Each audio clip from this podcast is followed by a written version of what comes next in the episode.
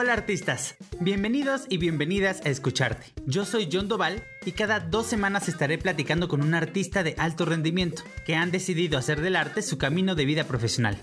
Si tú quieres iniciar tu camino en el mundo artístico y no sabes por dónde empezar, te invito a escucharnos dos lunes al mes en todas las plataformas digitales como Apple Podcast, Amazon Music y Spotify. O si gustas, puedes vernos a través de Facebook y YouTube. Conoce los hábitos y las herramientas que estos artistas han tenido que desarrollar para estar en los escenarios. El día de hoy vamos a platicar con una artista muy talentosa, que es considerada por Pablo Perroni, Alan Estrada y muchos otros artistas como la mejor voz de teatro musical de esta época. Su camino ha estado lleno de obstáculos. Sin embargo, todos los días ella está dispuesta a dar la batalla para vencerlos. Ella es Aitza Terán.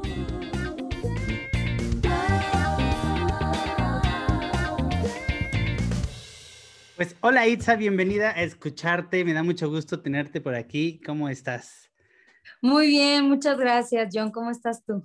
Bien, también, muchísimas gracias. Eh, de verdad, muchas, eh, voy a volver a decir muchas gracias por, por estar aquí, porque para nosotros es muy importante este podcast. Más allá de que la gente venga a contarnos su experiencia, lo que nos gusta es lo que se lleva la persona que lo escucha. Eh, nosotros estamos muy enfocados a, la educación del arte y, creemos o queremos pensar que muchos de los que nos escuchan son chavitos que están en este como idea de me dedico al arte, no me dedico al arte, me aviento porque la información del mundo es, hey, no lo hagas, este, te vas a, te vas a morir, ya sabemos, ¿no? El te vas a morir de hambre, este, y, y, me gusta poder tener a personas como, como tú que nos puedan decir, no, hey, sí se puede. Obviamente implica trabajo, sacrificios, etcétera, pero claro que se puede, ¿no? Entonces, muchas gracias por estar aquí. Y, y pues creo que lo primero que me gustaría preguntarte es, ¿cómo es que, que llegaste, cómo llegó el arte a tu vida? ¿Cómo llegó el arte a mi vida? Pues desde muy chiquita Em, como que tenía una cierta inclinación hacia la música, ¿no? O sea, como que no sabía bien, bien por dónde, pero era la, la música me movía muchísimo. Y lo, el primer contacto que tuve con el arte fue con la danza. En la primaria, este, incluso en, la, en el kinder también, pues eran los festivalitos de danza, la, la, la, ya sabes, ¿no? Día de las Madres, fin de cursos, lo que sea. Pero sobre todo recuerdo mucho en la primaria, ya que entré como a una primaria más grande, hacían un cierre de cursos en el teatro más grande de Ciudad Obregón. Yo soy de Ciudad Obregón, Sonora. Y no es como que Ciudad Obregón se caracteriza por tener muchísimos teatros, ¿verdad? Pero entonces existía este teatro, que es el Teatro de Litson, ahora el Teatro Oscar Russo Vogel, este, que le cambiaron el nombre, que es un teatro pues de muy buena capacidad, con un muy buen escenario, este, con todas las capacidades de iluminación, las piernas, telones, todo ese tipo de cosas, que es como de los teatros más grandes de ahí de, de Ciudad Obregón. Y así empezó, ¿no? O sea, mi primer contacto fue con la danza, me enamoré por completo de la danza, de la música, este, y de poder expresarme libremente a través de la danza. Y yo recuerdo que tenía que, te gusta, siete años y pues para cualquier niño a lo mejor lo que puede hacer así como que, ay, el festivalito y bailo enfrente de mi papá que me graba y ya, yo les echaba así neta como muchísimas ganas y me metía en mi papel de florecita de la primavera. la mejor florecita de la primavera. Entonces, como que desde ahí ya me lo tomaba muy en serio y es algo que me apasionaba mucho y que incluso los maestros de danza veían que pues tenía una inclinación hacia hacia la danza y hacia la danza y hacia el arte. Entonces, creo que ahí fue el primer contacto y ahí inició. Y aparte que pues en mi familia, mi familia siempre ha sido muy musical, ¿no? Mi papá toca la guitarra, mis tías cantan, las reuniones que eran, o sea, en mi familia está la tradición de reunirnos todos los viernes, ¿no? Todos los viernes había reunión familiar de tías, tíos, primos, mis abuelos, etcétera y era muy común que escucháramos música o que se pusieran a cantar tipo canciones, ¿no? De mis tías de, de su juventud o las canciones que les gustaban en coro, en grupo, como sea, ¿no? Este, vengo de una familia con inclinación hacia el arte. Eh, mis abuelos por parte de mi mamá fueron artistas en su tiempo, o sea, en las carpas estas, este, donde estaban, había comedia, había lucha libre, había este, zarzuela, había como todo este tipo de, de, cosas culturales y de arte. Eh, ellos estaban ahí metidos, entonces creo que viene un poco en la sangre, pero no es como que me hayan inculcado cantar y todo esto, sino que es algo que yo veía que me gustaba y de pronto lo adquirí aunque no me empujaran a hacerlo, ¿no?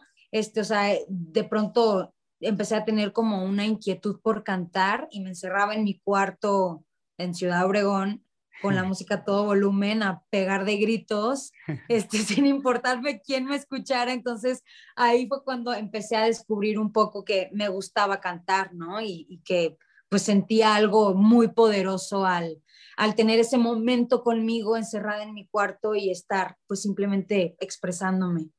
Claro, qué padre. Oye, ¿cuál, cuál es tu recuerdo? A, mí me pasa que yo tengo un recuerdo muy claro de, de, ver a mi tío haciendo Jesucristo Superestrella en el teatro y en ese momento yo dije, yo quiero, ¿no? Yo quiero hacer teatro, quiero estar ahí.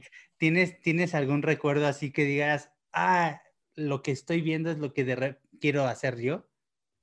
Pues eh, estando muy chiquita, eh, sí, me, sí me acuerdo que me, que me tocaba ir a ver a mi papá en conciertos, ¿no? Por ejemplo, es un músico local, eh, tocaba música, bueno, estuvo en la República, ¿no? Pero a mí me tocó verlo en Ciudad Obregón.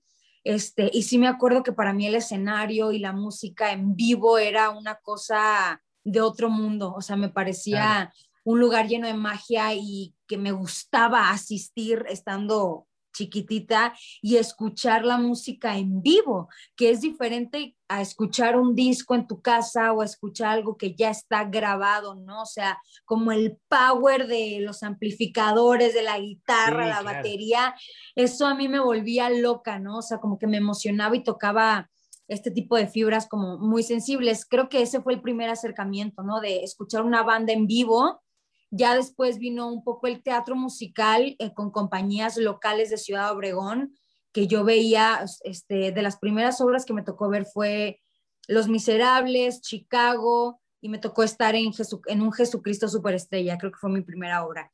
Entonces, sí, sí significaba mucho y decir, no manches, yo quiero estar ahí. O sea, realmente yo me enamoré por el trabajo y por el arte local, o sea, lo que sucedía localmente, que aunque no era mucho, este, me, me, me, lograba transmitir y emocionar tanto como para yo querer dedicarme a eso también. Este, recuerdo también una vez que la banda de mi papá en su momento en estas famosas expos de Ciudad Obregón o en la provincia, este, pues llevan a grupos, ¿no? Invitados, y en una de esas llevaron a Natalia a la Furcade, que era cuando iba empezando Natalia la Furcade. Y a la banda de mi papá le tocó abrir el concierto de la, Natalia la Furcade. Entonces me dijo, oye, yo ya era fan de Natalia, obviamente, y me dijo, pues vamos a abrir el concierto de Natalia, ¿quieres venir? Y yo, obviamente. Entonces, me acuerdo que me emocioné muchísimo estar en el backstage, este, viendo eh, la banda, porque este, me tomé la foto en el backstage con ellos y lo que sea, pero al momento de ya ver el concierto, pues nos pasaban así enfrente, pero recuerdo que uno de los stage managers del concierto de que venía con ellos, como que me vio ahí como toda emocionada, como, como de, ¡ay, quiero! Entonces me subió al escenario y yo estuve viendo el concierto atrás de una bocina, o sea, y para mí eso me explotó la cabeza porque vi cosas que no se alcanzan a veces a percibir desde el público. O sea, y vi cosas de en cuanto a la dinámica de la banda que no se alcanzan a percibir desde el público y eso para mí fue mágico y dije, es que yo quiero hacer eso, yo quiero estar ahí, yo quiero estar en un escenario, yo quiero cantar, yo quiero, ¿sabes? Entonces, creo que son como momentos que marcaron como mi vida y que me y que me llevaron a tomar la decisión de que quería este, tener una vida con el arte. Qué padre, oye, está padrísima esa anécdota, qué cool. Porque efectivamente desde afuera se ve, es como cuando vemos el teatro desde la pierna. Exacto. Ves otro mundo, ¿no? Es, la, magia es distinta. Totalmente. Oye, ¿y en qué momento fue que dijiste, pues creo que por aquí es mi caminito, ¿no? Porque no es lo mismo que así, me encanta y, lo, y me quiero subir a cantar, pero ya el momento de tomar la decisión de, a ver, o lo hago bien o lo mantengo como algo que me gusta, pero hago otra cosa. ¿Cómo fue ese proceso? Claro, este, la verdad es que para mí no hubo opción, o sea, no, no tenía ningún otro plan y ninguna otra opción desde, desde el momento en el que me enamoré de todo eso.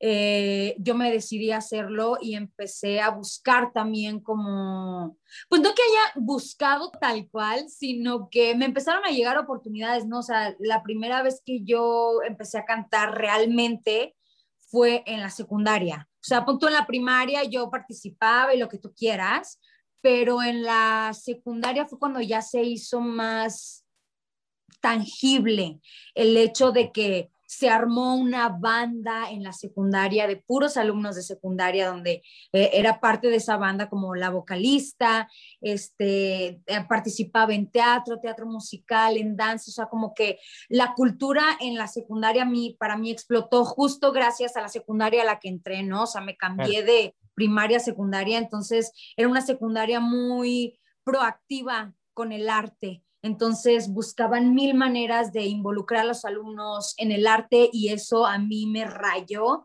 y fue lo que realmente empezó a marcar un camino y a que yo tomara la decisión de que eso era lo que quería hacer por el resto de mi vida. Entonces yo realmente no me la pensé ni dos veces, yo estaba totalmente segura que me quería dedicar al arte desde la secundaria. O sea, ahí fue cuando yo dije, esto es para mí. Este siguiente paso fue la prepa que me involucré en dos, tres actividades igual artísticas y yo ya tenía muy claro en la prepa cuando te ponen a hacer este tipo, ay, se me fue la luz, cuando te ponen a hacer este tipo de actividades em, para, para encontrar tu, pues a qué carrera vas a, vas a llegar, este, te, te, inclinas más como los perfiles, ¿no? Para ver qué carrera escoger. Estaba 100% segura de lo que quería estudiar, o sea, yo ya estaba investigando universidades que yo quería estudiar, eh, por ejemplo, enfermata, y tal, pero si no tenía la posibilidad de venirme a, Ciudad de México a Fermata, pues tenía algo más cerca que era eh, Hermosillo, Sonora, donde hay también eh, este, carreras artísticas. Entonces, yo ya lo tenía 100% claro. Y creo que también alrededor de mí ya sabían que, pues mi inclinación era totalmente hacia el arte y que iba a estudiar algo relacionado al arte. Entonces, este, sí, desde la secundaria yo ya lo tenía claro, la neta. Oye, ¿qué canción cantabas con la banda de la secundaria? ¿Cuál era tu favorita? Cantábamos muchísimas canciones.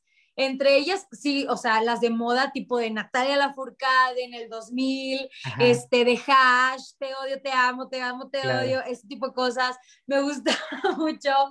Eh, en ese entonces también se puso de moda Elan con una canción de You live before midnight, standing in the bright side. Ese tipo de rolas me encantaba. Cantábamos también rock, o sea, tuve una inclinación así fuertísima con el rock, con este Bon Jovi, Aerosmith, eh, Guns N' Roses, ese tipo de rock oldie me encantaba, The Cranberries, este, o sea, como que cantábamos ese tipo de, de cancioncillas. Oye, entonces tú, tú ya hacías desde ahí tú fuera del elenco.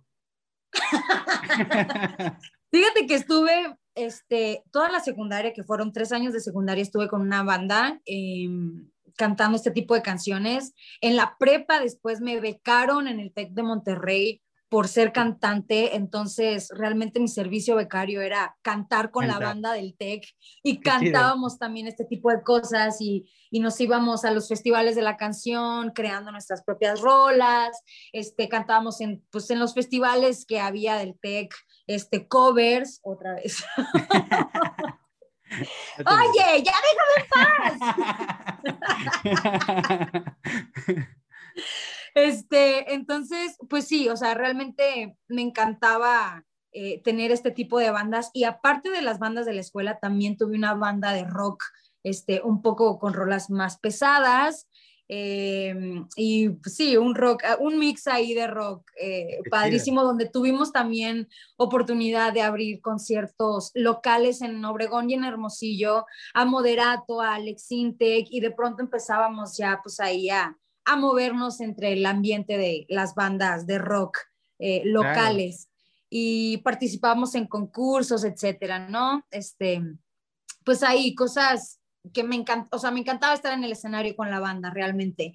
Y por eso en fuera del elenco no fue como algo totalmente alejado de una realidad que ya había vivido porque es algo pues que finalmente me formó, ¿no? Desde chiquita, más que más allá del teatro musical, o sea, siempre pertenecía a bandas. Y así como pertenecía a bandas escolares y a bandas de rock, también hice lo que muchos cantantes hacemos, que es estar en, grupos versátiles. Y canté en quinceañeras y canté en bodas y canté en bautizos, o sea, la neta es que ese, ese tipo de, de, medio me lo conozco bastante bien porque trabajé en eso desde los 16 años también. Entonces, eh, no, es, no es algo que está totalmente alejado de mí y que es algo que agradezco también porque me dio muchísimas tablas y muchísimo repertorio aparte. Sí, claro, yo ahora entiendo por qué justo la vez que vi fue el elenco, cuando cantaste Heaven in Their Minds, dije, wow, el rock que trae a Itza, ¿no? ahora lo entiendo. sí, claro, porque si no conoces la historia, ¿no? Pues, eh, este, de pronto eh, salta ese, ese tipo de cosas, ¿no? Es, es, no es tan común que a veces los, los cantantes de teatro musical podamos llegar a rockear tanto, ¿no? es, es, otro tipo de técnica vocal, vaya. O sea, metiéndome en técnica vocal, es otro tipo de técnica vocal que es algo que también agradezco muchísimo al teatro musical porque me dio una técnica vocal que en mi vida había imaginado que podía tener y que podía trabajar. Entonces, sí son mundos de, distintos, pero que a mí en lo personal y en mi carrera me ha ayudado como a complementar las cosas que, que vengo haciendo. Sí, claro, qué chido.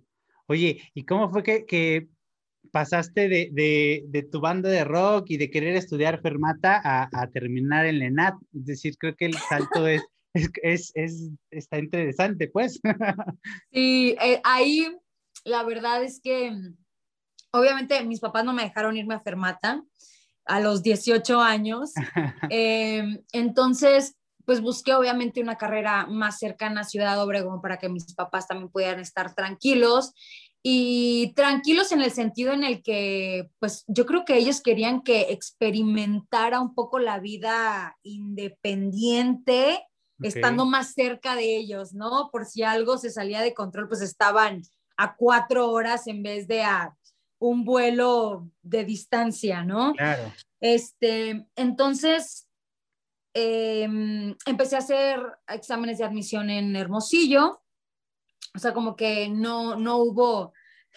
Estamos aquí. Está ya al ritmo de la música y eh, todo. Eh, eh,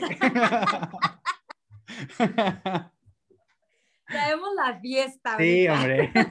Ahorita le pongo cambio de colores acá atrás. sí, claro, ya, ponle el multicolor ahí para, sincronizarnos. Oye, te digo, entonces eh, empecé a buscar, pues obviamente algo más cercano, irme a la ciudad, venirme a la Ciudad de México no era una opción todavía. Em, y lo más cercano que encontré fue justo en la Universidad de Sonora, en la licenciatura en música, especialidad canto. Y dije, bueno, pues voy a estudiar eso. Entonces hice mis exámenes de admisión. Bendito sea el universo, me quedé. este, y empecé a estudiar la licenciatura en música, pero eh, la técnica que daban ahí era de ópera, es bel canto, la técnica. Em, entonces está inclinado totalmente a la ópera, que yo no sabía absolutamente nada de ópera, ni me interesaba cantar ópera. Y la verdad es que no me la pasé nada bien. Ok me frustré muchísimo porque no podía cantar ópera, o sea, se me vino como todo un rollo de alergias, se me inflamaba la, la laringe y las vías respiratorias por el clima, por ciertos alimentos, o sea, pasé por un proceso bastante complicado de, de pruebas de alergia, me, me, estuve vacunando durante un año, o sea, cuadros alérgicos, de sinusitis, de miles de cosas, este, que pues finalmente no me le estaba pasando nada padre, ¿no? Claro. Y eran muchas cosas las que tenía que dejar y de hacer y de disciplinarme para poder eh, lograr el objetivo de cantar con la voz de cabeza, ¿no? Aparte de aprender cómo cantar con la voz de cabeza. Este, entonces, pues obviamente no me le estaba pasando nada bien, me frustré muchísimo, me deprimí muchísimo. ¿Y tus alergias eran por un tema de clima o, puede ser el pues, estrés a lo mejor? Yo creo que de muchas cosas, se me derivaron muchas cosas por el clima, por alimentos, pero sabes qué, yo creo que también, y ahora lo entiendo, que también fue muy emocional. O sea, yo sabía desde el principio que no me quería dedicar a la ópera, que no quería cantar ópera y que, siendo muy honesta conmigo, no iba a tener un futuro en la ópera, aunque me cuadrara, me disciplinara, me vacunara a diario, lo que sea. Yo sabía que no era lo que quería y no lo iba a lograr. O sea, de cierta manera sabía que no lo iba a lograr. Eh, y lo más importante, que no era lo que quería. Entonces yo creo que también tuvo que ver ahí un rollo, este, pues muy emocional, porque se me descontroló todo mi organismo, o sea, hormonalmente, emocionalmente, estaba en otro rollo, totalmente desequilibrada, hasta que encontré el teatro. Me metí a un diplomado en teatro okay. y dije, hmm. órale, ¿qué es esto, no? O sea, a ver, ya me gustaba el teatro musical, no el teatro eh, convencional. Solo había experimentado pues dos tres, dos, tres cosillas de teatro musical, este medio que tenía intuición ahí, pero realmente pues lo que hacía era cantar, ¿no? O sea, nunca me consideré una actriz. Este, entonces empecé a descubrir el teatro por este diplomado y dije, ay, como que aquí algo, algo me vibra, ¿no? Claro. Algo, algo estoy sintiendo que se siente bien y que finalmente con todo este rollo que estaba viviendo de la música, el teatro fue como un refugio que me empezó como a levantar el alma, ¿no? Entonces, ahí fue cuando empecé a, a considerar cambiarme de carrera. Ok. Entonces dije, ok, eh, creo que va por, o sea, va por aquí en cuanto a que no va por la ópera, eso es 100% seguro, ¿no? si no va por la ópera, no me voy a quedar chiflando en la loma y necesito buscar algo más que hacer. Y me empezó a interesar mucho el teatro, pero en una cuestión de aprender a actuar, aprender a conectar, aprender a, ¿qué es esto? ¿Cómo lo hago? ¿No? Y empecé a, a, a, ver carreras de actuación, una carrera en Hermosillo, igual que hay una carrera de artes escénicas, en la cual te dan un tronco común de, danza y de teatro y después ya eliges la especialidad, si danza o teatro, obviamente yo me quería ir a teatro. Y también vi la posibilidad de ya venirme a la Ciudad de México y hacer exámenes en la ENAT. Nada este, más. tenía Ay, no más, así. Nada más. Entonces, esa escuela yo la conocí porque los maestros del diplomado de teatro nos la mencionaban. Nos pusimos a investigar unos compañeros y yo. Un amigo que ya estaba aquí me inscribió como en el correo del CENART para que me llegaran como correos de información. Recibimos el correo y dije, voy a intentarlo. Claro. O sea, ya, ya estuvo bueno y, y pues es, es eso, ¿no? O sea, como ir trazando tu camino, pero también tomar las oportunidades que se te presentan, pero buscar también las oportunidades para hacer lo que te llena, ¿no? Lo que te está vibrando, lo que dices, por aquí no va, va por acá, ¿no? Entonces, Entonces, pues ya, este, tomo la decisión, gracias también al universo, mis papás me, apoyaron con esa decisión.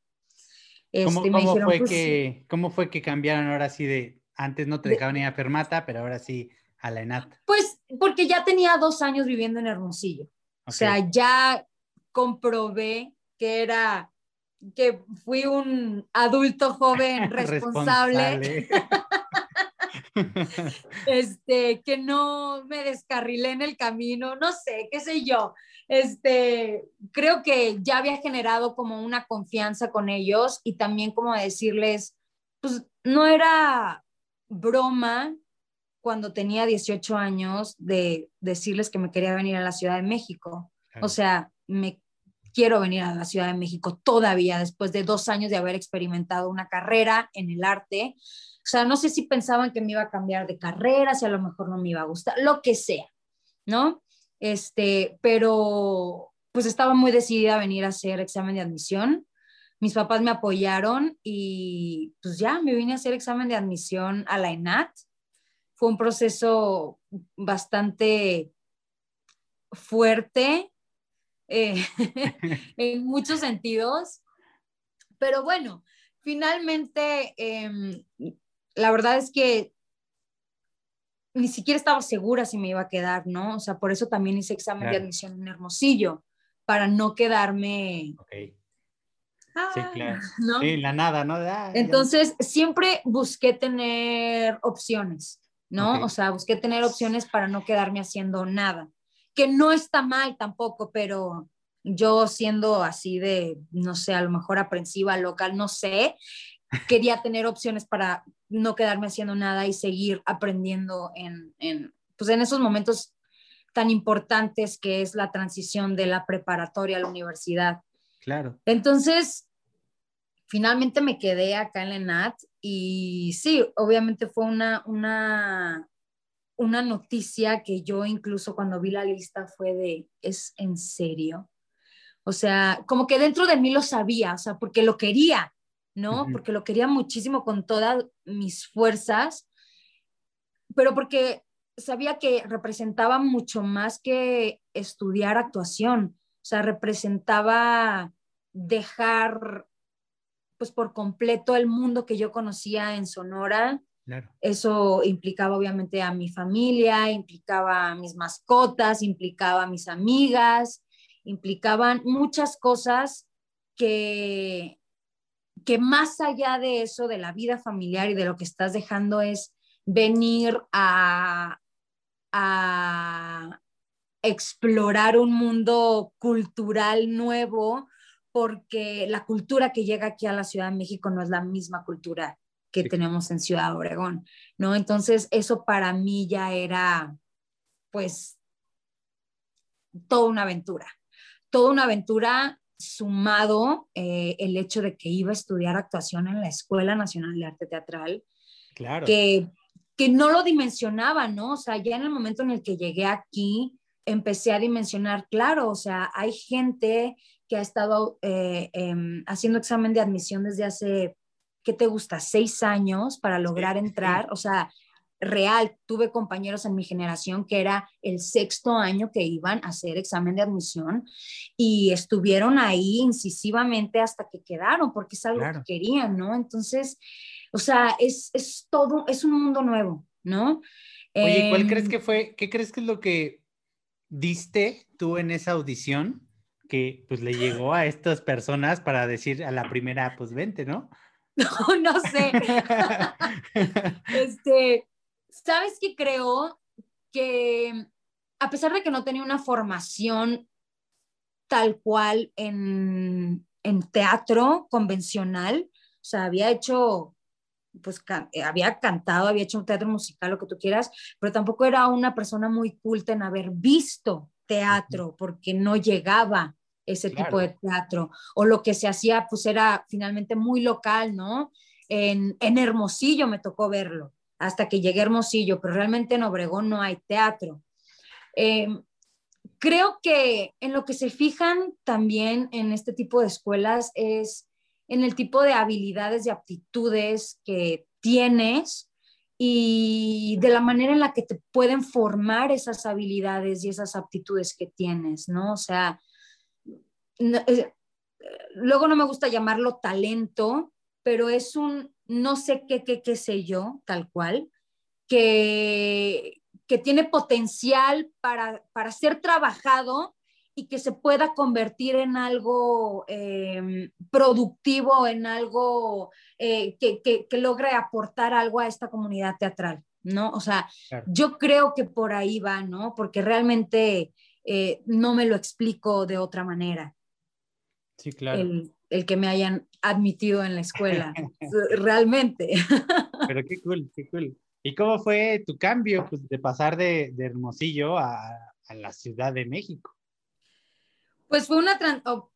Para empezar, pues obviamente estaba todo este rollo de la inseguridad y todo esto. o sea, realmente nunca me dio miedo, pero siempre estuve como muy alerta, ¿no? O sea, alerta a mi entorno. Eh, pero lo que me dominaba era la emoción, o sea, la emoción de venirme a una ciudad nueva, a conocer gente nueva de todos lados de la República, porque mi generación estuvo conformada de muchísima gente de, de la República. Este, y, y pues eso, o sea, la emoción de querer venir a aprender y a ver teatro y ver eh, eventos que, que, no tenía la oportunidad de ver allá. Y que no tenía también como el recurso económico como para estar viniendo a cada rato a la Ciudad de México o a irme a Nueva York o a irme a este tipo de, de ciudades donde predomina el arte y donde son, eh, em, son destinos turísticos para el arte, ¿no? Claro, sí, claro. Sí, o sea, el hecho de estar en el CENAR es que tengas una cantidad de, de arte y cultura a la mano, donde literal cambias de escuela y ya estás en otro mundo, ¿no? Exacto, te vas a la cafetería de enseguida y ves acróbatas o ves a los de danza este, improvisando, ves lo que sea, ¿no? Y de igual manera, pues te, invitan a los eventos, o sea, el Eurojazz, me acuerdo que estaba ahí en, en, las áreas verdes del CENAR, o sea, este tipo de cosas que dices, no manches, puedo caminar aquí unos... Eh, un kilómetro, no sé cuánto sea, de la, de la ENAT hacia las áreas verdes del CENAR, y está el Eurojazz. Ah, chingón. O aquí en el en, en, en, la placita están presentando una obra de teatro, o acá en la licuadora que le decimos a la escuela de danza, están presentando pues el final de semestre de los de danza. O sea, como ese tipo de cosas era así de, o incluso proyectos, ¿no? O sea, proyectos en la misma escuela que era, ah, bueno, este, vamos a hacer ahora un proyecto y pueden incluir a quien quieran. Entonces de pronto era, ah, mi amigo que está aquí estudiando en la superior de música, eh, bajo, cello, lo que sea, pues lo sumamos a nuestra actividad teatral que estamos haciendo, ¿no? O sea, ese tipo de, de, dinámicas multiculturales era para mí, interdisciplinarias, era para mí, pues toda una experiencia, sí, era, puedes hacer lo que quieras y finalmente todos estamos estudiando y estamos aprendiendo y estamos explorando y y eso está padrísimo. Y así, por ejemplo, conocí a un amigo que justo es, em, toca el bajo, el bajo clásico, pero también en jazz, pero también ha estado en Wicked, pero también, ya sabes, entonces de pronto se crea ahí toda una comunidad que de pronto es de, ¡hey! ¿Qué, onda? Y estamos acá y nos encontramos en el teatro musical, ¿no? Por ejemplo. Qué chidísimo. Oye, y ¿Y cómo fue en general? En, digo, es una escuela que, que, creo que sí, sí le pide a, sus alumnos mucho compromiso, ¿no? En cuestión, desde el trabajo físico, que es bastante intenso, obviamente el trabajo emocional y más creo que en teatro. Este, ¿Cómo te fue con todo esto?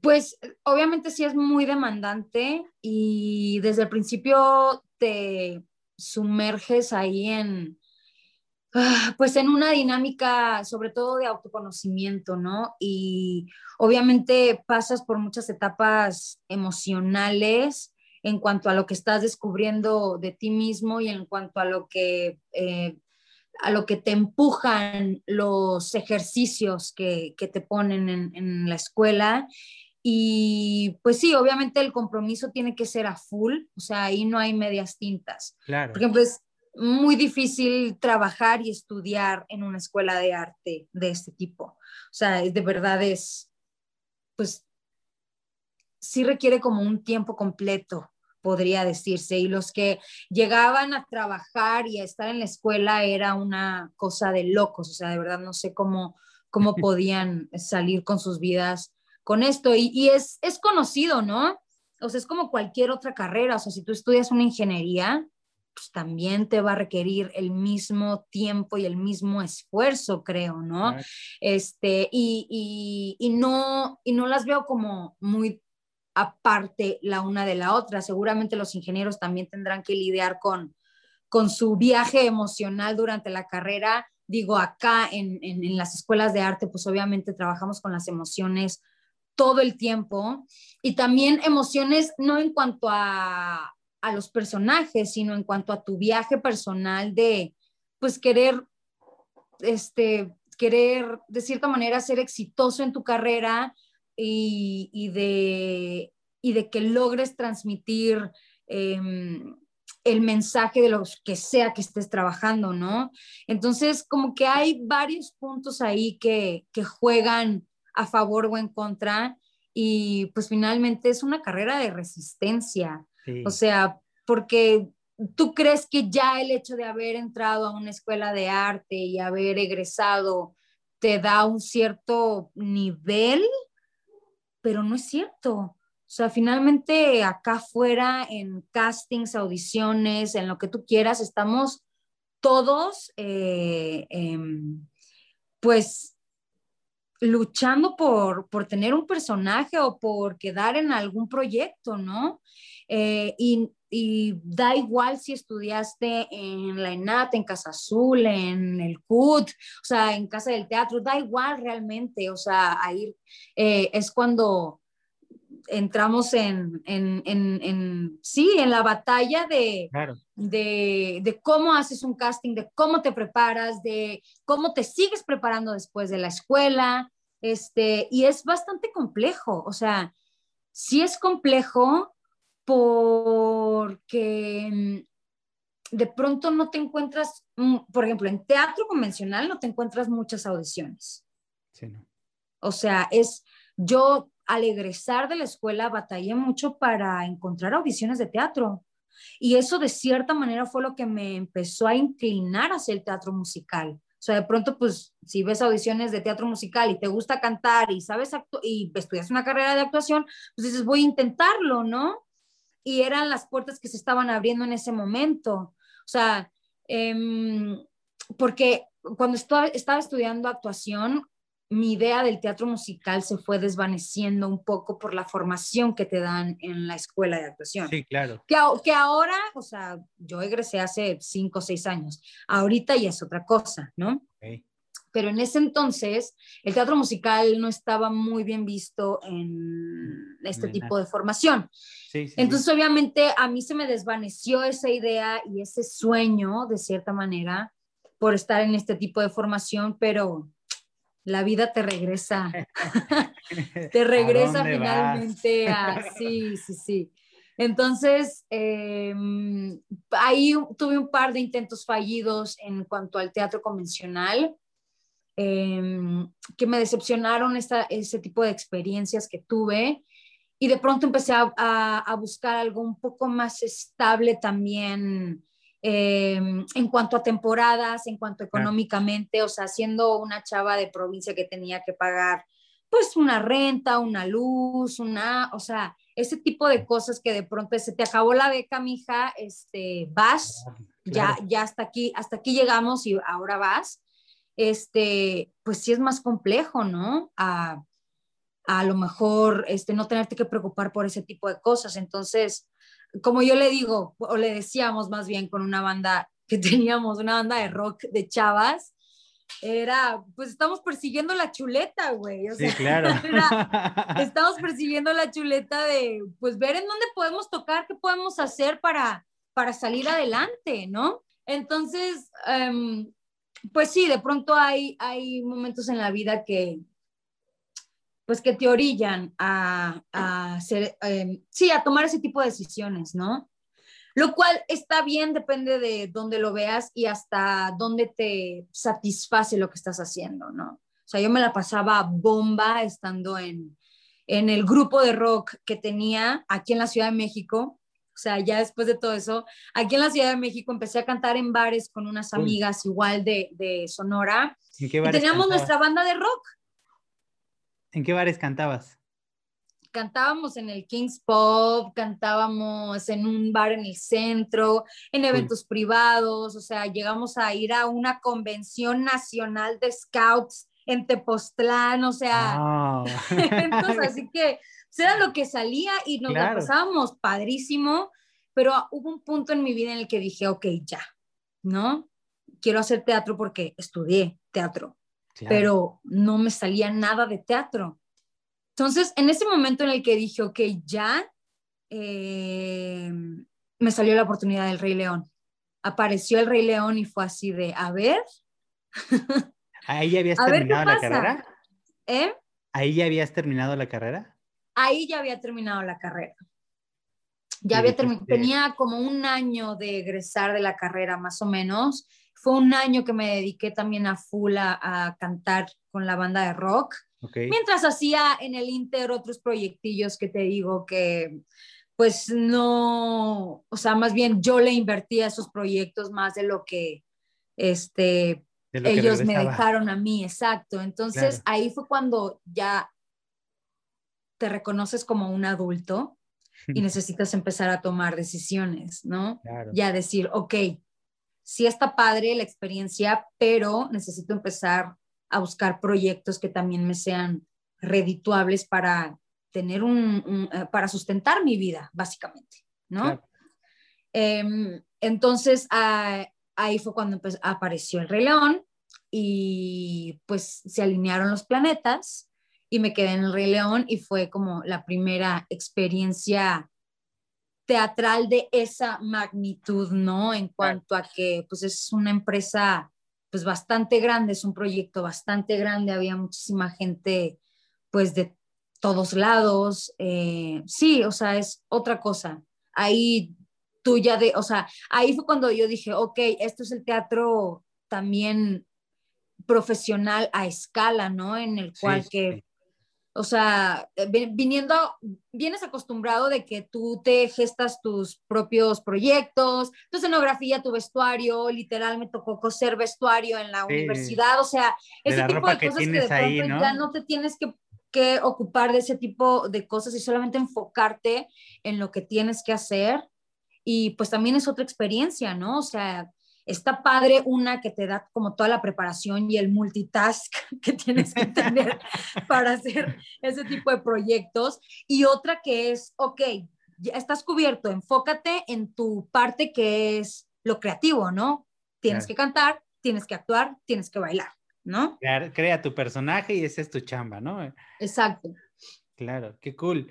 Oye, qué herramientas y, en hábitos, ¿qué es lo que te costó trabajo adoptar para... Siempre de chavitos todo se nos hace muy fácil, ¿no? Es como, ah, sí, sí lo logró, sí puedo, pero ya de repente vemos, sobre todo cuando salimos de casa, pues hay muchas cosas que a lo mejor eh, dábamos por hecho o por sentado, porque pues estaba algún familiar que nos ayudaba o que lo hacía, cuando ya estamos solos nos damos cuenta que tenemos que adoptar hábitos y más cuando caemos en una, en una escuela en donde el nivel de exigencia es tan alto, eh, pues tenemos que cambiar nuestros hábitos y tenemos que generar herramientas. ¿Cuál, cuál crees que fue la que, la que te costó trabajo? O a lo mejor dices, no, pues no, no me costó tanto trabajo, no sé. No, sí. Este, pues muchas cosas, realmente. O sea, es como hacer este equilibrio entre las obligaciones que tienes como artista y profesional y a lo mejor las cosas que tienes que resolver en casa, ¿no? Por ejemplo, o sea, como el hecho de vivir sola o vivir solo eh, y estar teniendo ensayos de lunes a sábado, eh, siete, ocho horas al día, también este, tienes que encontrar un equilibrio en eso, ¿no? Por ejemplo. Eh, pero cada proyecto te reta de una manera distinta. O sea, realmente es algo que, que, va surgiendo con cada proyecto, ¿no? El, el, el, reto y los hábitos que te tienes que hacer. O sea, no es lo mismo, el, no era el mismo hábito que yo tenía de cantar en una banda de rock en, en, en, en lugares nocturnos a lo que es hacer teatro musical, ¿no? Por ejemplo, era un estilo de vida totalmente distinto. y hábitos totalmente distintos en cuanto a horarios, en cuanto a comidas, en cuanto a lo que tenía que estudiar, ¿no?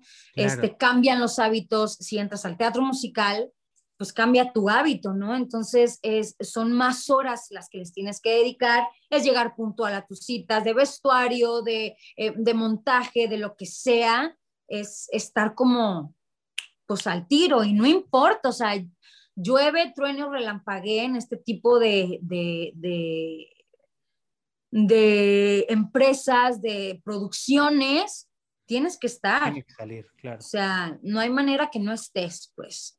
Entonces es justo cómo llegas a eso, ¿no? O sea, hay, hay todo un trabajo detrás de eso que, que tienes que convertirlo, convertirlo en un hábito para poder llegar. Claro. Y justo eso me lleva, ¿cómo, cómo te ha ido con, el tema de la salud mental? En la pandemia. No, imagínate. pues está, está heavy, está fuerte, o sea, creo que mm, ha sido un break más de lo esperado. Em, y, y, o sea, te digo, es depende de, del proceso que estés viviendo y depende de, del lugar emocional en el que estés. Ha habido días muy buenos en la pandemia y ha habido días en los que se me ilumina y empiezo a investigar de, de muchísimas cosas del arte y no del arte que me interesan, eh, pero hay días en el que digo, ya, o sea, ¿qué es lo que va a pasar, no? O sea, ¿cuándo vamos a regresar al teatro? ¿Cuándo va a regresar un proyecto? Este, ¿Cuál es el futuro que, nos, que nos depara, no? Al, artista. Entonces, obviamente mucha incertidumbre, pero... Y ha habido también eh, momentos en el que digo, ya, ya fue, pero obviamente es en la locura de la depresión de la pandemia, ¿no? Este, ha habido esos momentos, ya ha habido momentos en el que digo, no, el teatro lo puede todo y voy a seguir haciendo teatro, pero también me pone a pensar en que también tengo que hacer otro tipo de proyectos, otro tipo de cosas para poder mantener eh, eh, em, el estilo de vida que llevo y poder seguir haciendo teatro. O sea, me ha ido muy bien, o sea, he sido de las afortunadas del teatro que ha podido vivir solamente del teatro. O sea, no es el mismo caso para muchísimos amigos y compañeros que tengo, ¿no? O sea, me siento realmente afortunada de poder haberlo, eh, haberlo podido vivir así, pero ahorita este, ya hay una realidad que nos está golpeando, que a lo mejor es la realidad de muchísimas otras personas, ¿no? En, en, en otra época, aunque no haya sido pandemia, pero no, a mí ahorita me está golpeando una realidad en la que tengo que hacer otras cosas. Y entonces cuando llegue el teatro y si llega, eh, obviamente será bienvenido, pero ya también tengo em, otra plataforma en la cual pueda sustentar mi vida y seguir haciendo teatro a, la par de eso, ¿no? Sí, claro. O sea, esa también es, es una realidad que luego a, a veces no, no se cuenta en, en ciertas, a lo mejor, escuelas de teatro, a los chavos que están interesados en el teatro, siempre somos muy optimistas y lo, so, y lo soy. Somos muy optimistas en cuanto a que si trabajas, eres disciplinado y literal le chingas, puedes llegar a hacer una carrera, por supuesto, pero también están estos altos y bajos, ¿no? O sea, no es color de rosa y tampoco todo va a ser negro. A ver, hay teatro para todos, ¿no? Y, hay una comunidad teatral bastante amplia. Entonces, eh, depende de lo que tú quieras, eh, depende de qué tipo de artista quieras ser también, ¿no? ¿Qué es lo que quieres hacer? Y creo que aquí lo importante es no vivir frustrado. O sea, si te vas a dedicar a esto, lo vas a asumir con sus pros y sus contras y vas a abrazar esa parte, ¿no? Entonces, pues creo que eso es lo que nos está tocando ahorita, o sea, yo tengo amigos y conocidos que en la pandemia les ha ido mejor que nunca, ¿no? Por ejemplo, o sea, desde, no, ¿cuál pandemia? Me está yendo chingón, estoy mejor que nunca, que ningún año. Y, así, o sea, la, eh, varía realmente. Em, y aparte se me está acabando la pila. no obstante. No obstante la pandemia. Entonces es realmente de en dónde estés parado, ¿no? O sea, ¿qué es, qué es esto? Percepción, es la percepción de cada quien, ¿no? Sí, sí, justo creo que eso es algo bien importante. Justo lo, lo platicaba con Marisol Meneses el otro día. Le decía, es que creo que, creo que el, el, discurso que hay mucho ahorita es esta idea de, mucho positivismo que está padrísimo, de si puedes, lo vas a lograr, enfócate y lucha y trabaja. Pero creo que también a, a las generaciones que vienen hay que decirles, pero también existen estos espacios en los que de repente puede haber una bajada, puede haber incertidumbre y tienes que poder lidiar con la incertidumbre, ¿no? Claro, y sí, o sea, tal cual eso, simplemente que no sucede o no se da. O sea, es como todo, o sea, claro. realmente no, no, no, no se te garantiza tener una carrera por estudiar arte o no se te garantiza que ya porque quieres hacer arte, a lo mejor no somos tantos, vas a tener una carrera, o sea, realmente pues la demanda yo creo que ya es igual que cualquier otra carrera, ¿no? O sea, hay muchos chavos, muchas chavas queriendo estudiar y dedicarse a esto. Entonces, sí hay que, uh, hay que ser conscientes de esa otra parte, ¿no? O sea, como cualquier persona, ¿cuántas personas no conoces tú que estudiaron lo que tú quieras? Comunicación, eh, odontología, ingeniería, eh, lo que tú quieras y que no se dedican a su carrera. ¿Cuántas sí, personas conoces? Yo, yo, eh, muchísimas, sí, que claro. se terminaron dedicando a otra cosa totalmente distinta, opuesta o a lo mejor similar a lo que estudiaron, pero en eso no están trabajando. Sí, y que es a lo mejor les va mismo. bien, que a lo mejor Exacto, les va bien, pero sí, sí, sí. Y, y yo como egresada de, de la INAT, o sea, te puedo decir que de mi generación, somos pocos los que nos dedicamos a esto. O sea, es, esa es una realidad y no hay que, y te lo dicen desde que entras, ¿eh? O sea, realmente van, a, o sea, la mitad de ustedes van a egresar, la otra mitad no va a egresar, o si egresan, la mitad de ustedes no se va a dedicar. O sea, es una realidad a la que te enfrentan, pero obviamente a, te, o sea, en lo personal a mí me gana el deseo, me ganan las ganas, me ganan los sueños para decir voy a estar apuntando todas las fichas aquí, ¿no? Claro. Sí, sí, Entonces, sí. claro, es, es algo que todos estamos haciendo. O sea, conozco también a muchas personas que también apostaron todas sus fichas y ahí vamos, ¿no? O sea, es una carrera de resistencia. O sea, no te corona y no te garantiza haber estado en el Rey León, que ya vas a tener una carrera exitosa después de eso. O sea, no es verdad. No, o sea, no te lo garantiza, no es una realidad. Finalmente tienes que seguir preparándote, tienes que seguir audicionando y hay proyectos en los que te vas a quedar y hay proyectos en los que no te vas a quedar. Es la realidad. Oye, ¿en qué proyecto no te quedaste que te hubiera gustado quedarte? Uf. Uf. En varios, o sea, sí, en varios. Eh, por, mencio por, mencionarte alguno, por ejemplo, Aladdin, que es un proyecto que tiene, eh, eh, digo, se iba, se iba, a estrenar con la pandemia, pues, o sea, iban a empezar a, este, los ensayos y todo eso. Es un proyecto que me hubiera encantado quedarme y no me quedé. O sea, y así como ese, varios, ¿no? Entonces, sí hay algo que, hay que hacer las paces con eso, que a veces claro. te toca y a veces no te toca, y qué es lo que puedes hacer también para que se den ese tipo de proyectos. Sí, justo, y justo te lo preguntaba por eso, ¿no? Porque eh, a veces me ha tocado platicar con, con chavitos que dicen, ay, pues es que, un ejemplo, ¿no? Ay, pues es que Aitza se queda porque es Aitza, ¿no? Y, y justamente la pregunta va para que vean cómo no. O sea, no, no tienen nada no que ver creo, con eso, amigos. no es verdad, amigos, no se la compren. No, sí, sí hay, sí hay una, una idea y, y, te, y, te, lo digo honestamente, yo también la tenía cuando estaba más chavita Y yo no me animaba a audicionar en Ocesa porque decía, es que son los mismos, ni al caso, nunca me voy a quedar, ¿qué hago yo ahí?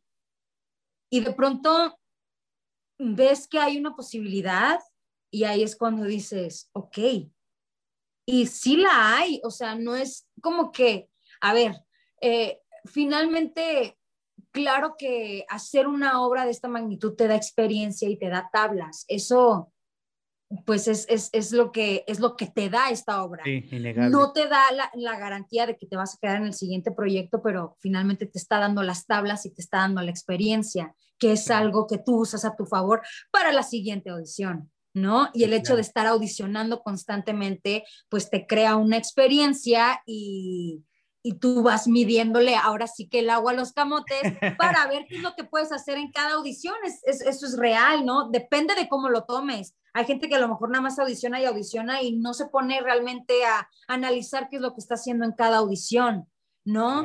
Ahí es, es, es, es, lo que marca también la diferencia. Em, entonces, ah, claro, yo también lo creía y no me animaba y de pronto me animaron a hacer la audición de Wicked, por ejemplo, que es una, un musical en el que quería estar y audicioné, pero audicioné con esta mentalidad de no me voy a quedar porque siempre se quedan los mismos, ni al caso, esto, lo otro, lo que tú quieras. O sea, mi, mi, no estaba totalmente entregada a quererme quedar en el proyecto porque una parte de mí no, cre no lo creía posible, ¿sabes? Entonces, exacto, exacto, es tan importante eso. Entonces, pues claro, eh, empiezo a pasar los filtros y digo, esto puede que sea una realidad, pero no, pero sí, pero ¿qué está pasando? Y no me quedé en el proyecto, este, pero ¿qué es lo que hago? Pues analizo por qué no me quedé en el proyecto. Claro. ¿En qué punto estaba de mi vida? ¿Qué es lo que estaba pensando? ¿Cómo me preparé? ¿Cómo no me preparé? ¿No? Y por eso cuando llegó la, la, la audición del Rey León dije, voy con todo. O sea, es una realidad, es algo que sé que lo puedo hacer y me voy a preparar y que no quede en mí y en mi preparación y en mi salud mental y emocional que lo puedo hacer. Eh, y aunque no me quede, está bien, lo intenté y di lo máximo que pude dar, aunque no me haya quedado, pero que no me quede esa espinita de no hice lo suficiente para quedarme. Claro. Oye, ¿y tú ibas con la idea de, ir por Nala? ¿O ahí te dijeron, vente para acá? no. Como Nala? Fíjate que yo quería ir por Shensi, yo iba por Shensi. O sea, yo leí las características de los personajes y dije, voy por Shensi. Qué divertido, además. Entonces, ajá, pero en el momento en el que canté, eh, canté una canción que no era del musical, obviamente, en la primera audición, me mandaron a las audiciones ya de Nala. O sea, me dijeron, ok, te vamos a dar material de Nala y también me dieron material de Shensi, pero al final, finalmente ya no me audicionaron como Shensi, solamente me audicionaron como Nala. Qué cool. Y de ahí, ¿cómo fue? Es decir, como dices, Rey León es como tu primera aprobada al, pues, al teatro de franquicia, ¿no? Que es como ya lo más top, por decirlo así. Y, y no, no, sé, tú corrígeme si no es así. Después viene Mentiras, ¿no? Mm, no, antes de Mentiras eh, vino, a la par del Rey León vino los últimos cinco años. Ah, ok. Y con esa los últimos fue, wow. Ajá, que los últimos cinco años fue una obra de un formato más pequeño, con una producción mexicana, este, y ahí eh, pues estuvo cañón porque formas parte del equipo creativo, o sea, no es una obra que ya está montada tal cual, que tengas que hacer tal cual como se montó en Broadway. Entonces, pues ahí fue una experiencia totalmente distinta de ir experimentando y de, de construir el personaje también. Qué cool. Y además, pues te fue muy bien en esa obra, te, te premiaron por esa obra. Sí, o sea, creo que, que realmente los últimos cinco años fue, pues, la cereza del pastel que necesitaba en ese momento en mi carrera, ¿no? O sea, si bien ya estaba en el, en el Rey León, em, los últimos cinco años fue como la puerta que se me abrió también al gremio teatral de aquí de la Ciudad de México, ¿no? O sea, porque una cosa es a lo mejor ser ensamble de una producción como El Rey León y de pronto ser cover y, en su momento dado, eh, cuando Fela se fue, ya me quedé con el personaje de, de Nala, pero pues ya la obra ya llevaba dos años realmente, ¿no? Entonces, en los últimos cinco años, aparte de que es una obra totalmente de un género distinto al Rey León, eh, pues sí, sí me atrevo a decir como que mucha gente me identificó como, como a Itza, la de los últimos cinco años, ¿no? Por ejemplo, o sea, que identificó mi trabajo a raíz de esa obra de teatro musical, de los últimos. Entonces, eh, sí creo que, que, fue como una obra muy importante en cuanto a mi carrera y, y que abrió paso ya a, a, otro tipo de cosas, ¿no? A también eh, hacer otro tipo de cosas.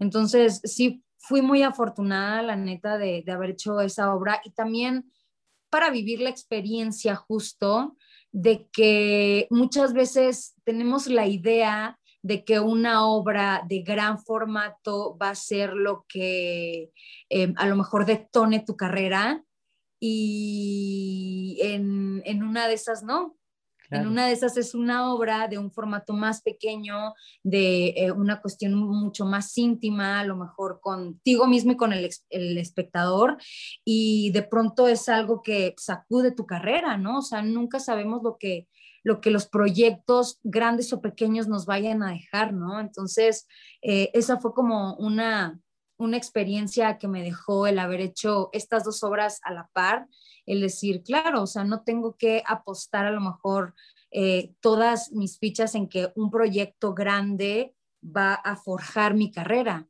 sino se, la carrera se forja de todos los distintos proyectos que vas entrelazando juntos, ¿no? Sí, ¿cómo, cómo te fue con esta experiencia, como dices, de cercanía al, al, al público? Ah, yo en algún momento eh, hice obras para microteatro, pues tienes a la gente aquí casi, ¿no? Cuando está muy lleno. Claro.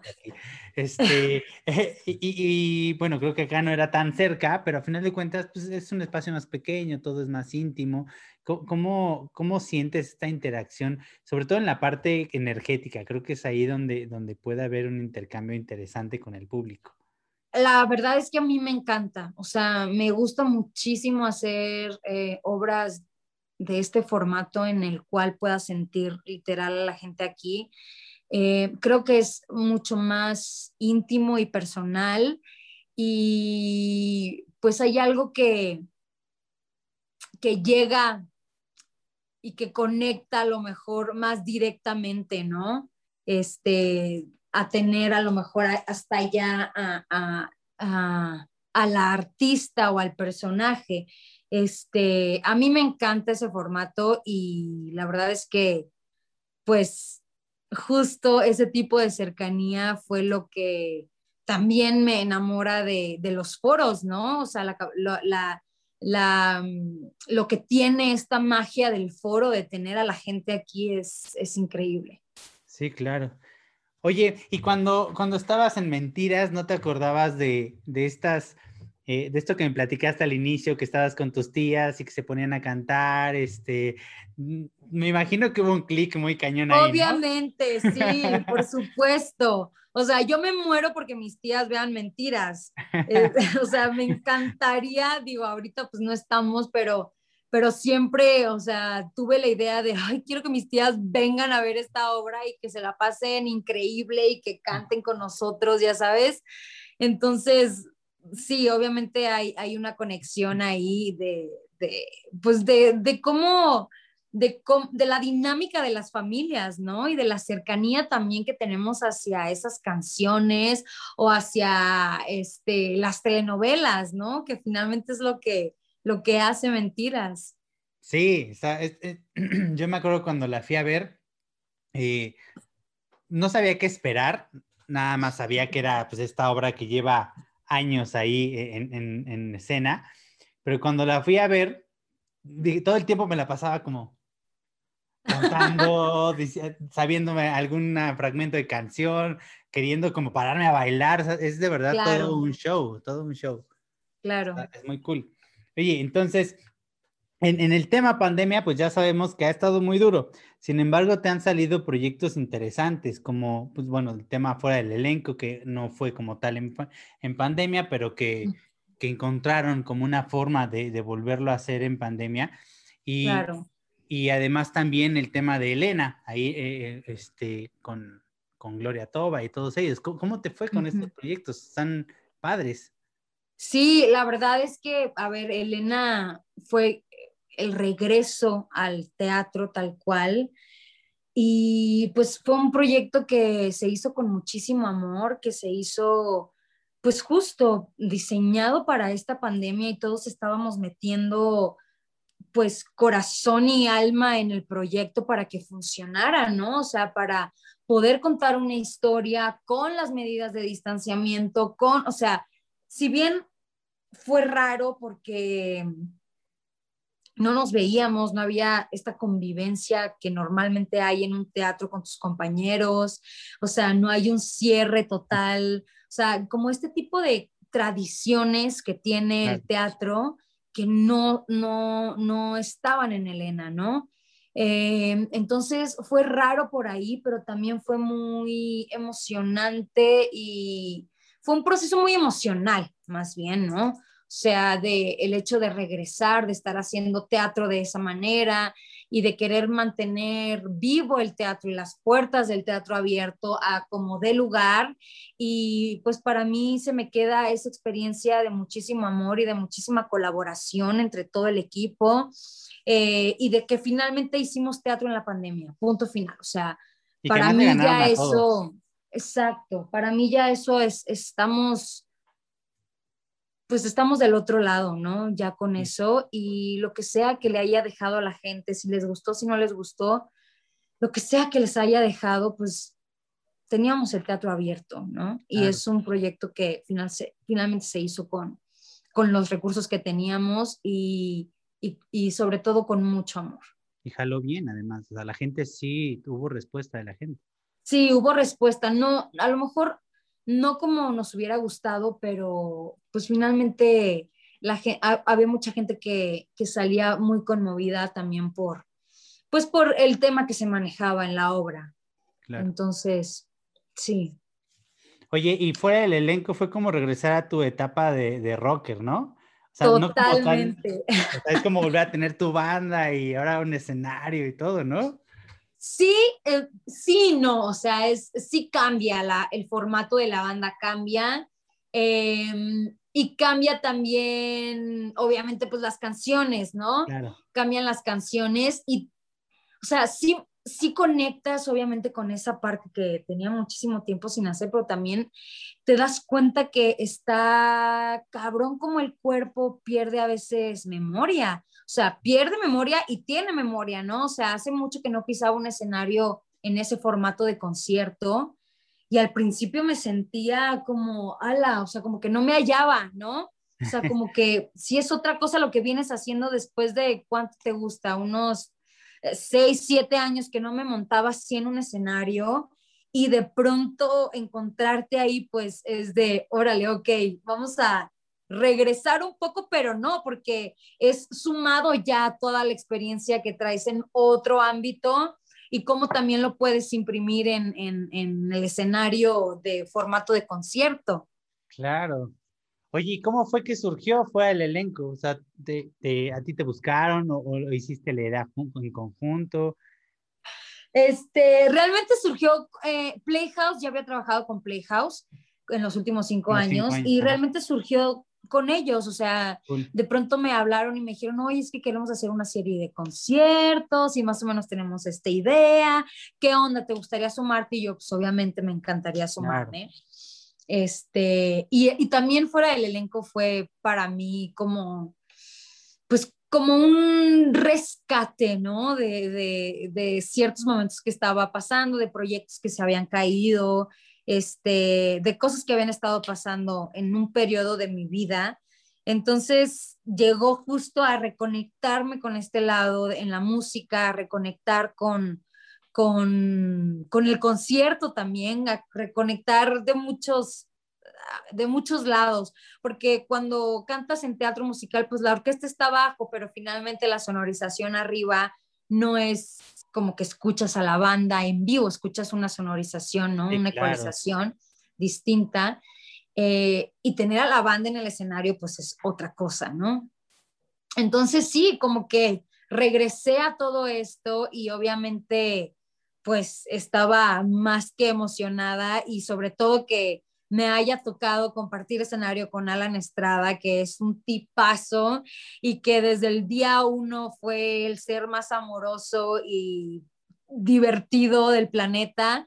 Eh, eso me, me, tranquilizó muchísimo y como que dije, esto va a estar cañón y nos la vamos a pasar increíble. O sea, finalmente fuera de que vayamos a vender boletos o lo que sea, nos estábamos pasando increíble. Entonces ya para mí eso era pues toda una experiencia. Sí, no, y se notaba, o sea, de verdad, uno los ve y se ve que le están pasando genial. Qué chido. Oye, ¿y si elegiste tú tus rolas?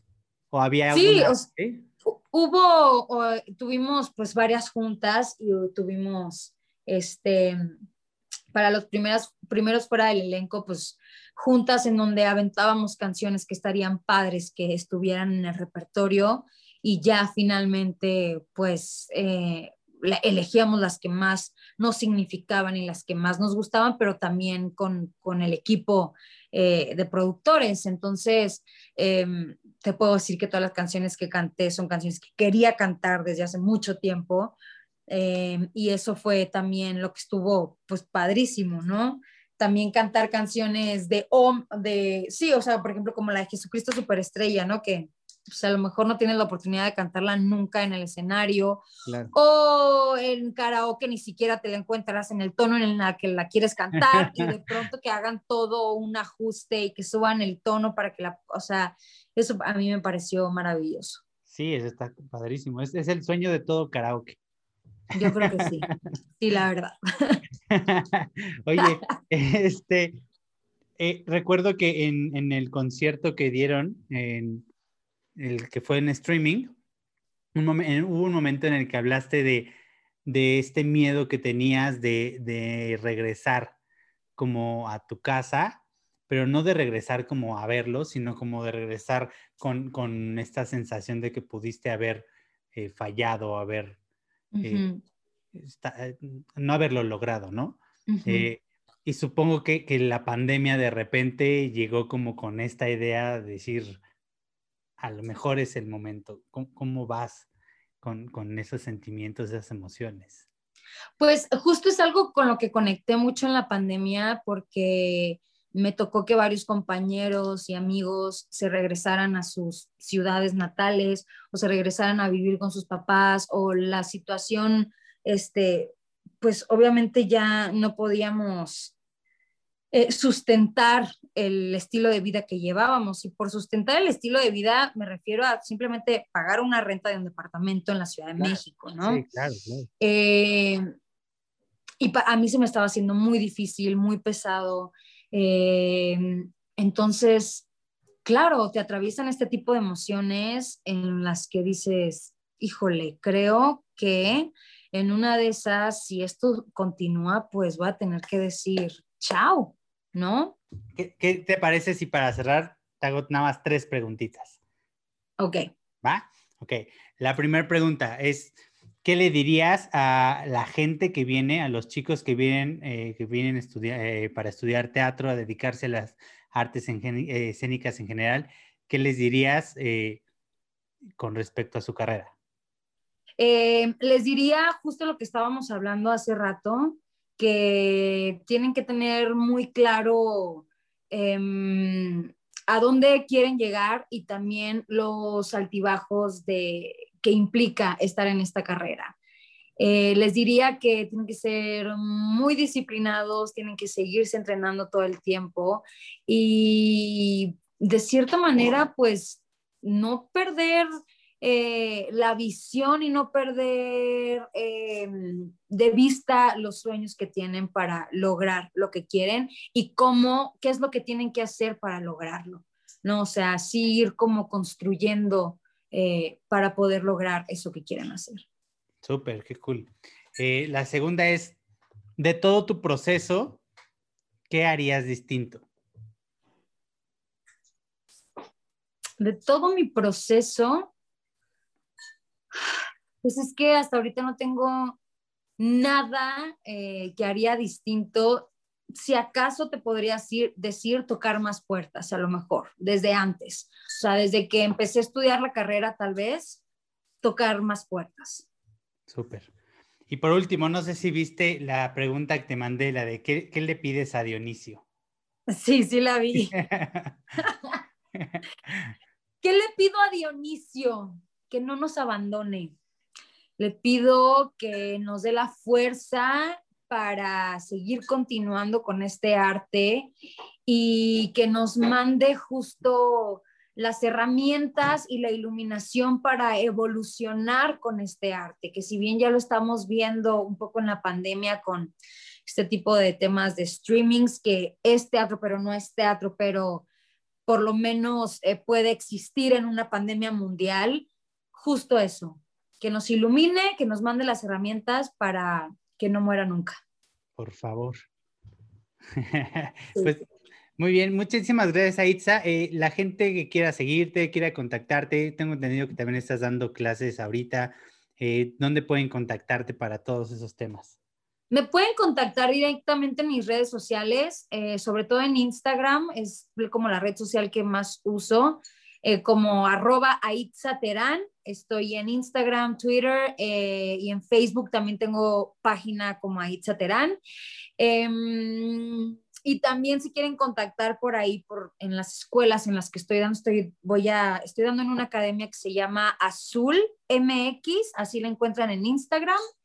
Em, y próximamente me voy a unir a otra academia a dar también este cocheo vocal y pues entre otras cosas, que se llama Sisu Conecta. Entonces, eh, ahí también pueden encontrar información sobre em, las clases, talleres y cocheos que estoy dando. Y aparte, ¿tú, ¿tú individualmente das clase o solamente en esas academias? No he abierto grupo, pero justo voy a abrir un par de, de, sesiones personalizadas a ver qué tal va, porque la verdad es que es muchísimo trabajo. O sea, realmente te tienes que enfocar en cada uno de los alumnos para, para que haya un avance y para, para, o sea, sí, tal cual, que sea como eh, la atención personalizada y pues sí requiere, ahorita que estoy dando grupos, por ejemplo, pues requiere muchísimo tiempo ver a los grupos y voy a abrir, obviamente, este, en mi cuenta de Instagram, ahí voy a dejar un link en el momento en el que ya haga como todo más formal para empezar a dar eh, sesiones individuales. Súper, pues qué padre. Muchísimas gracias, Aitza, por, por haber aceptado esta invitación. Me dio muchísimo gusto platicar contigo, fue muy divertido. Este, y pues ojalá podamos eh, pronto volver a coincidir en alguna actividad y poder trabajar juntos. Muchísimas gracias, John, a ti por la invitación de Impulsamos Arte y, de verdad espero que, este tipo de podcast llegue a la gente que le tenga que llegar esta información y que finalmente les sirva para sus vidas y para sus carreras. Y la neta, qué padre que estás haciendo este tipo de cosas porque creo que en este momento son muy necesarias para todos los chavos y chavas que quieren estudiar eh, una carrera en el arte o sumergirse a este mundo del arte. Pues muchísimas gracias, Aitza. Cuídate mucho. Gracias a ti. Te mando un besote. Igualmente. Bye. Bye. Muchísimas gracias por acompañarnos en este cuarto capítulo de Escucharte. Recuerda seguirnos en nuestras redes sociales. En Instagram estamos como arroba impulsamosarte, al igual que en Facebook y YouTube. Ayúdanos a llegar a muchos más artistas que como tú están buscando su camino en el arte, compartiendo y recomendando este podcast. Nos vemos dentro de dos semanas para platicar con un nuevo artista de alto rendimiento. Adiós artistas.